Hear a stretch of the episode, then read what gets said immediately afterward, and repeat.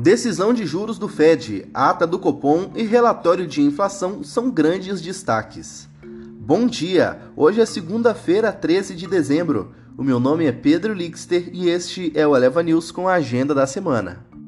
A terceira semana de dezembro é marcada por uma bateria de decisões de juros em várias economias importantes, a começar pelos Estados Unidos.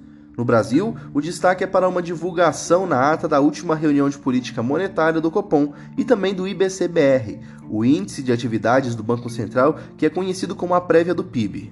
Além disso, investidores vão analisar com lupa o relatório trimestral de inflação em busca de pistas sobre os próximos movimentos da política monetária.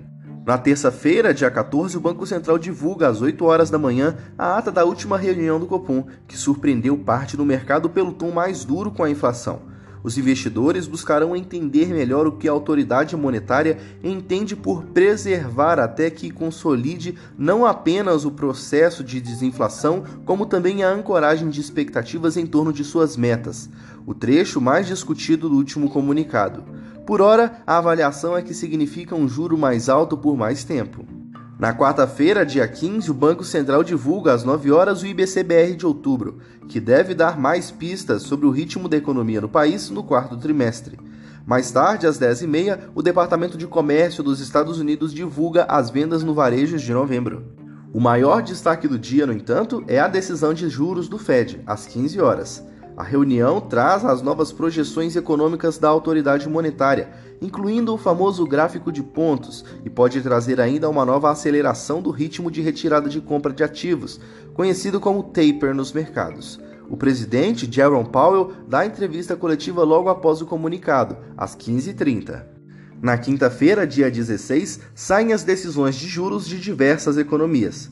Entre as mais importantes, o Reino Unido, a zona do euro e o Japão. No Brasil, o destaque fica com o relatório trimestral da inflação, o RTI, às 8 horas da manhã. Em Brasília, a previsão de votar a segunda parte da PEC dos precatórios e expectativa para a votação em plenário dos refis, Programa de Parcelamento de Dívida Tributária, em razão da pandemia da Covid-19. Confira agora os principais pontos de atenção para a semana. Na segunda-feira, 13 de dezembro, a Austrália traz o relatório mensal da OPEP às 9 horas da manhã. Na terça, dia 14, o Brasil tem ata do Copom às 8 horas. O Chile, decisão de política monetária às 7 horas da noite. E na China, produção industrial de novembro às 11 horas. Na quarta-feira, 15 de dezembro, o Brasil tem o IBCBR de outubro às 9 horas da manhã. Mais tarde, nos Estados Unidos, vendas no varejo de novembro às 10h30. E às 15 horas, decisão de juros do Fed. Na quinta, 16 de dezembro, a Suíça tem a decisão de juros às 5h30 da manhã. O Reino Unido tem a decisão de juros às 9 e a zona do euro às 9h45.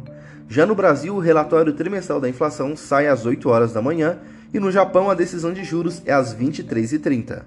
Já na sexta-feira, 17 de dezembro, a Alemanha tem o índice de sentimento empresarial do Instituto IIFO de dezembro, às 6 horas.